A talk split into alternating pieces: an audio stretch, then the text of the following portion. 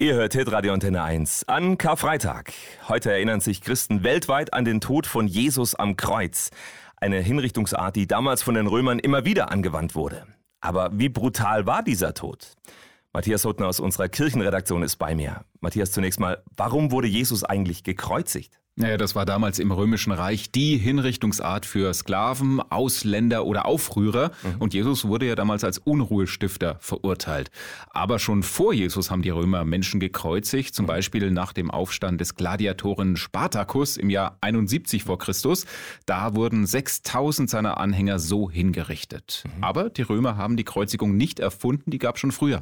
Und was war das für ein Tod am Kreuz? Also stelle ich mir ziemlich brutal vor. Ja, ich auch. Also es sollte natürlich ein möglichst erniedrigender, schmerzhafter und langsamer Tod sein.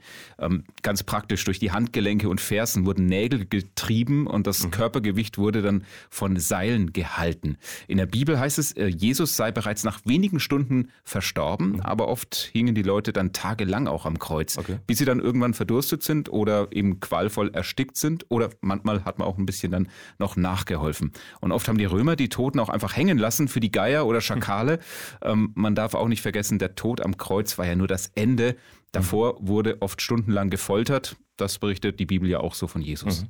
In der Bibel steht ja auch, dass Jesus bzw. ein anderer Mann für ihn das Kreuz bis zur Hinrichtungsstätte tragen musste. Mhm. Kann das sein?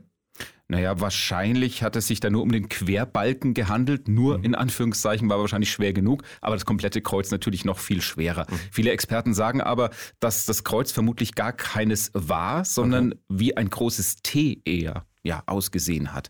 Also andere vermuten auch, dass es wie ein X geformt war. Ja, in der Bibel steht nichts Konkretes zur Form, aber möglicherweise sind so die Kreuzesdarstellungen, wie wir sie heute kennen, nicht ganz korrekt. Okay, das heißt, wir müssten uns eigentlich große Ts oder Xe in die hm. Kirchen und um den Hals hängen? Ja, so weit würde ich jetzt nicht gehen, aber abgesehen davon ist es natürlich schon ein bisschen Ironie der Geschichte, dass wir heute Kreuze, also Mordinstrumente, hm. als Schmuck tragen. Aber das Kreuz ist eben zum Glaubenssymbol geworden und steht für Christen bis heute für die göttliche Liebe, die bis in den Tod geht und ja, auch darüber hinaus. Matthias, vielen Dank für diese Infos zum heutigen Karfreitag, an dem sich Christen weltweit an den Tod von Jesus am Kreuz erinnern.